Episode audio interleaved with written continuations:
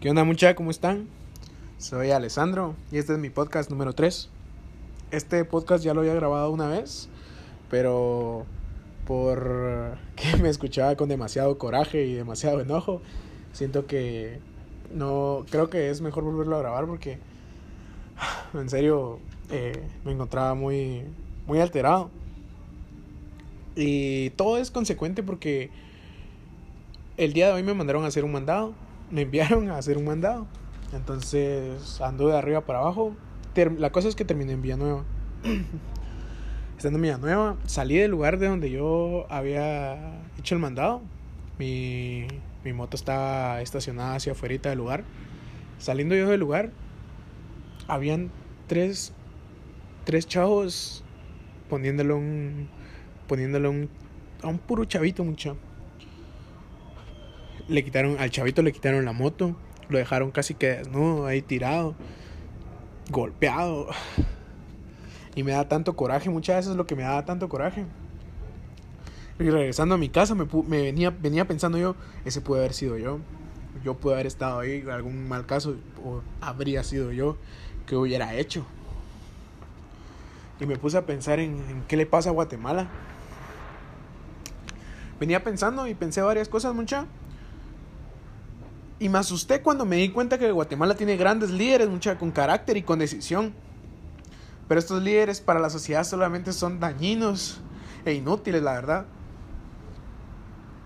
Venía pensando en todos los líderes que existen en Guatemala que pueden significar algo para la sociedad o para los jóvenes guatemaltecos que sí pueden hacer algo.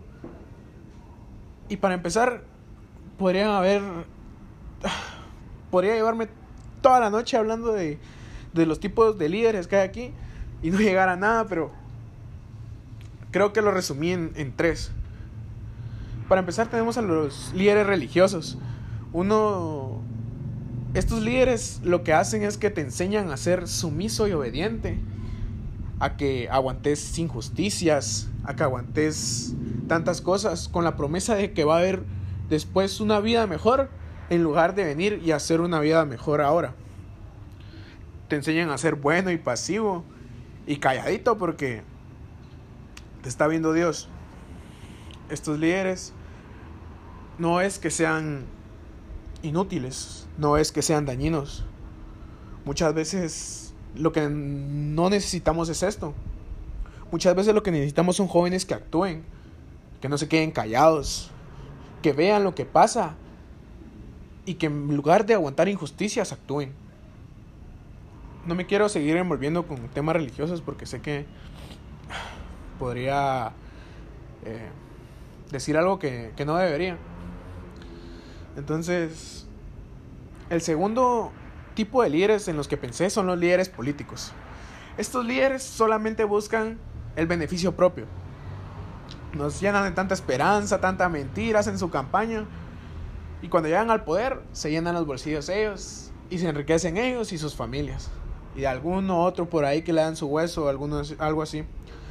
Estos líderes no hacen nada por el pueblo, no hacen nada por la sociedad. Y los encerramos a todos cuando de entre 100 hay uno que quizás sí quiera ayudar mucha. Pero nosotros nos hacemos los locos y ponemos al más pura mierda en el poder. Y después estamos ahí queriéndolo destronar, queriendo dar un golpe de estado, haciéndonos los locos o haciéndonos los mulas de que no, nosotros no lo escogimos. Nosotros, esa era nuestra única opción. Y esa, ese pensamiento está mal mucho. Estos líderes tampoco hacen nada. Seguí pensando y estos últimos son los líderes más peligrosos. Son estos grandes líderes que nacieron en una Guatemala con desigualdad, que vieron a su mamá recibir palo todos los días de su papá, que llegaba borracho muchas veces en, el mejor de los casos, porque en el peor de los casos nunca conocieron a su papá, fueron estos líderes que vieron a sus amigos morirse de uno a uno, mucha, porque así está Guatemala. Todos vemos morir a algún amigo o algún familiar por la delincuencia. Son estos líderes los que no tuvieron la oportunidad de estudiar y nadie se encargó de ofrecerles ni de hablarles de un mejor futuro. Fueron niños infelices, maltratados, ignorados, Nunca terminaron de estudiar Quizá porque tenían muchos problemas psicológicos en la casa. Quizá porque tenían que trabajar.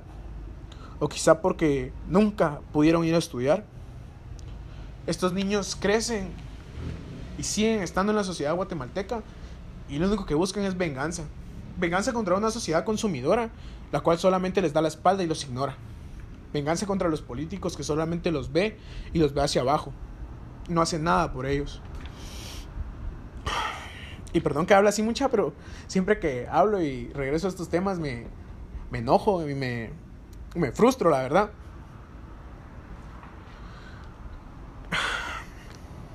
¿Qué hacen estos niños cuando crecen? Vienen y se introducen a las pandillas. ¿Y qué hacen las pandillas? Los hacen sentir en familia, los hacen sentir queridos. Todo lo que ellos nunca sintieron, las familias, las pandillas, perdón, se los dan. ¿Y esto consecuente de qué? De que en su familia nunca le enseñaron, en su, en su núcleo familiar nunca le enseñaron de respeto, de valores, de tolerancia, de amor. ¿Y qué haces vos, guatemalteco, para corregir todo esto? Lo único que sabes hacer, criticar, matar, romper, destruir.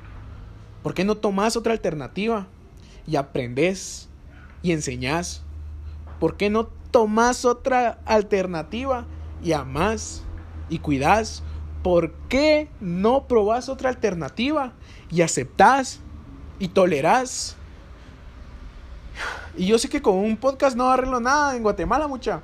Pero al menos me quedo más tranquilo porque sé que mi alrededor, o al menos con gente que conecto, la siento más. Sé que puedo llegar a ellos con el mensaje. Y al menos así no me quedo de brazos, de brazos cruzados, viendo cómo todos nos hundimos en la pura miseria. A vos, ¿querés reducir la violencia en Guatemala? Ama a tus hijos, ama a tus hermanos, cuidalos, corregilos. Porque el amor se aprende, mira vos, así como las matemáticas, así como las ciencias. El amor se aprende, mira. Enseñale a tus primitos, enseñale a tus papás. Amá, cuida, respeta. Cuida a tu paisano. Ayúdalo, que nada te cuesta. A tu compañero de universidad, a tu compañero de carrera. Echarle la mano. No le pongas el pie para hundirlo más de lo que ya está. ¿Querés ser diferente a las demás personas? Ama, respeta, aprende, tolera, enseña. No te quedes callado, mano. Ante nada, ni ante ninguna injusticia. Y no aceptes, por favor, vivir con miedo. Siento que por lo menos ya me pude sacar la espinita de lo que traía mucha. Este fue mi tercer podcast. Yo soy Mus. Y gracias a todos los que me escuchan.